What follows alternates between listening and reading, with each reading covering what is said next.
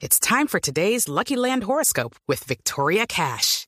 Life's gotten mundane, so shake up the daily routine and be adventurous with a trip to Lucky Land. You know what they say. Your chance to win starts with a spin.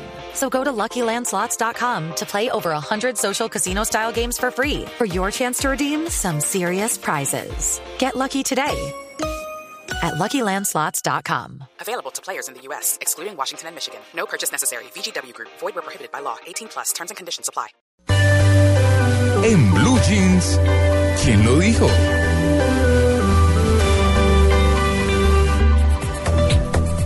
Siete cincuenta y un minutos de la mañana. Bueno, hubieron muchos titulares, ¿no?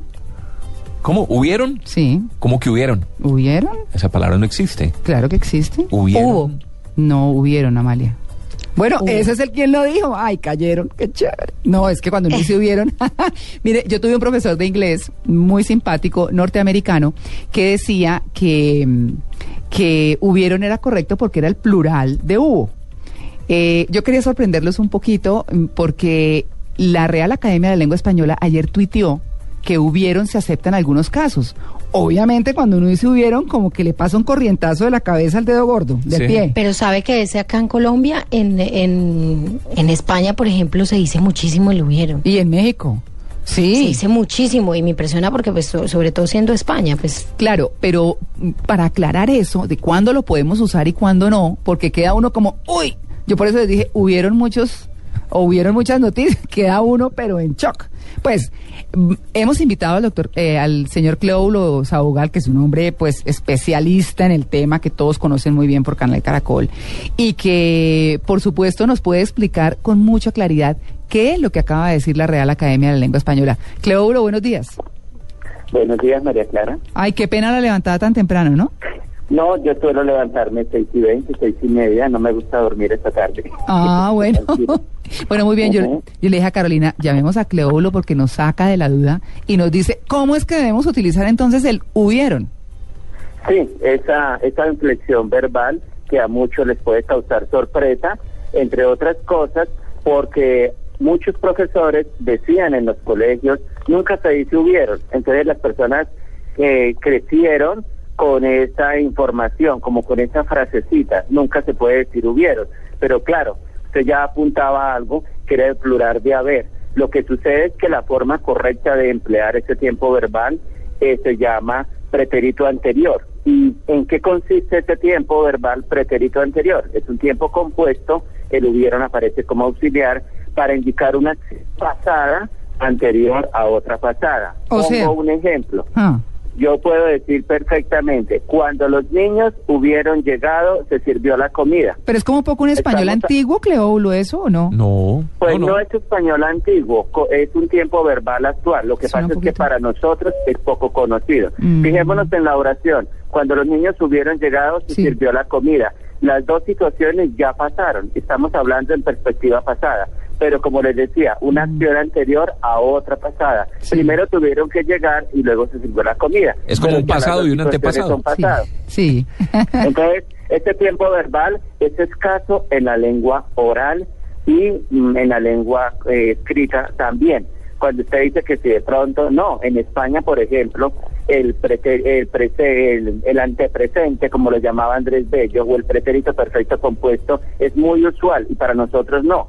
En, los españoles todo el tiempo usan ese tiempo verbal. Los españoles dicen, no, he salido esta mañana, me he encontrado con un amigo, he comprado tal cosa, he tomado el coche, lo he llevado entonces al taller, ellos eh, usan mucho ese tiempo, nosotros no, nosotros todo el tiempo estábamos diciendo, no, salí esta mañana, me encontré con fulano, compré tal cosa, hice esto, nosotros utilizamos el pretérito entonces perfecto Y es- simple o indefinido. Perdón, ¿y es correcto usar el de los españoles? Sí, claro, porque es decir, he venido, he llegado, he salido, me he encontrado, indica una acción pasada aún no terminada, con repercusión en el presente. Pero es con algo que no ha terminado.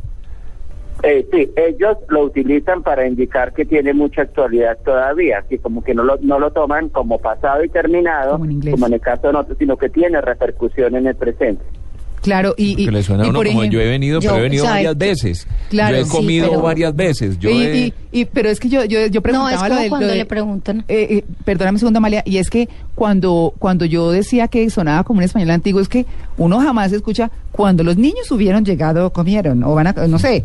Es decir, es una cosa que nosotros, que nosotros no usamos mucho y que, como dice Cleóbulo, pues es muy bien usado. Pero también uno lo dice molestando cuando llega un grupo de amigos, bueno, que salieron, vayan y compran eh, la carne para asar entre todos, no, se va todo el mundo.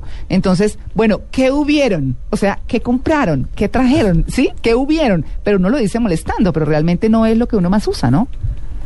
No, o como cuando usted ahorita empezaba diciendo eh, que hubiera muchos titulares, como ya la gente sabe que ese ejemplo es, entonces lo extiende, claro, un tiempo Sí. verbal como esto, pero si a eso nos vamos, pues hay tantas cosas que nosotros desconocemos de la lengua española, empezando por el vocabulario, que no conocemos en un 10% del vocabulario, y hay tanto que desconocemos de nuestra propia lengua, que pues si a eso nos vamos, eh, un escritor que diera, o le, le diera por eh, utilizar tanta terminología, inflexiones, eh, cuestión tiempos verbales, giros gramaticales, entonces nos dejaría leerlos porque nosotros creemos que porque nacemos hablando el español y nos familiarizamos con lo que hemos oído y con lo que leemos, pero pues difícilmente estudiamos más allá para conocer todavía más del asunto.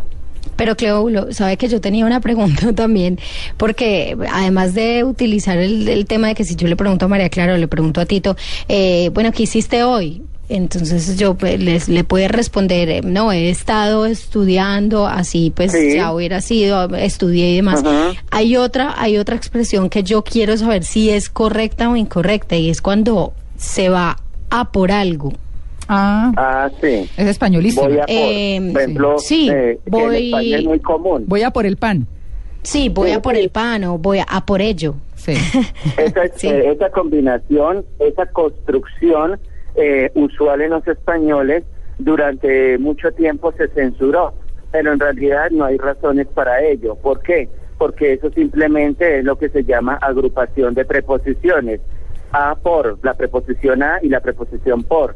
Entonces, mucho más que decir voy por leche, voy eh, voy por el mercado, entonces la preposición a indica dirección, la preposición por indica el motivo, la ¿A qué causa, la razón. Entonces, exactamente. Y eh, repito, durante mucho tiempo se censuró, pero ya a partir del 2005 las academias de la lengua replantearon eso y en el tanto en el diccionario panhispánico de dudas como en la nueva gramática de la lengua española se legitima, se reconoce ese uso porque en realidad no es algo que vaya en contravía del idioma. Eh, ese uso de dos preposiciones a por que a nosotros nos pueda parecer extraño, pues sería entonces parecernos extraño cuando en el credo decimos resucitó de entre los muertos. Ahí hay dos Mm, preposiciones, claro. de y entre.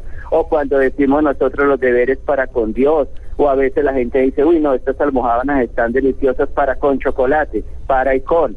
Entonces, uno utiliza mucho esa combinación de preposiciones o preposiciones agrupadas, entonces simplemente es otro giro similar a ese, no es algo que vaya en contra y por eso, a pesar de que nosotros no lo utilicemos y nos suene raro, eh, gramaticalmente es legítimo. Lo que es clarísimo, Cleóbulo, es que no podemos decir hubieron noticias.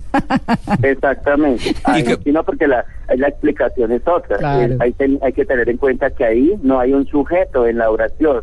Y entonces- noticias, noticias no es el sujeto. Todo el mundo en Noticia es calma. el complemento directo de la Claro, oración y el claro. verbo nunca va a concordar con el complemento directo. Esa es una oración impersonal, Mm. así se llama en gramática, o sea, carente de sujeto. Entonces, por eso no se pluraliza el verbo. Cuando yo les decía, eh, cuando los niños llega, hubieran llegado, se sirvió la comida, ahí hay una oración con sujeto. Entonces, Claro. ya es distinto, el verbo es auxiliar, la construcción es muy diferente. Una última. Entonces, como digo, ¿ha habido noticia o han habido noticias? Ha habido noticias, pasa lo mismo, no solamente, de hecho, pues muy muy interesante la pregunta, porque si bien es cierto que algunas, per- ya todo el mundo sabe que no se incluyeron en oraciones impersonales, se descuidan y en otras oraciones impersonales de construcción parecida eh, suelen hacer la concordancia y se equivocan. En este caso que usted pone, han habido, no, lo siempre se va a decir, ha habido discusiones, ha habido problemas por este asunto, ha habido varias investigaciones o también otros verbos que acompañan a ver. Uno, entonces, eh, lo correcto es decir, Puede haber muchos planetas y todavía no lo sabemos. Iba a haber varias reuniones para tratar este asunto. Va a haber un, eh, varios coloquios para tal cosa. Entonces, el verbo que acompaña a ver en esas oraciones impersonales tampoco se pluraliza. Uy, Cleo, quedamos perfectos. La clase estuvo maravillosa. Cleóbulo, muchas gracias. Con mucho gusto, María Clara. Bueno, muy bien, pues Cleóbulo Saugal, para, para quienes no lo conocen, que eh, no lo han visto en Canal Caracol, pues eh, Cleóbulo es un eh, hombre experto, trabaja con la Real Academia de la Lengua en Colombia y pues conoce esto como el que más. Nos robamos un poquito de voces y sonidos, pero no hubieron noticias. Hubo noticias. 8 y 1.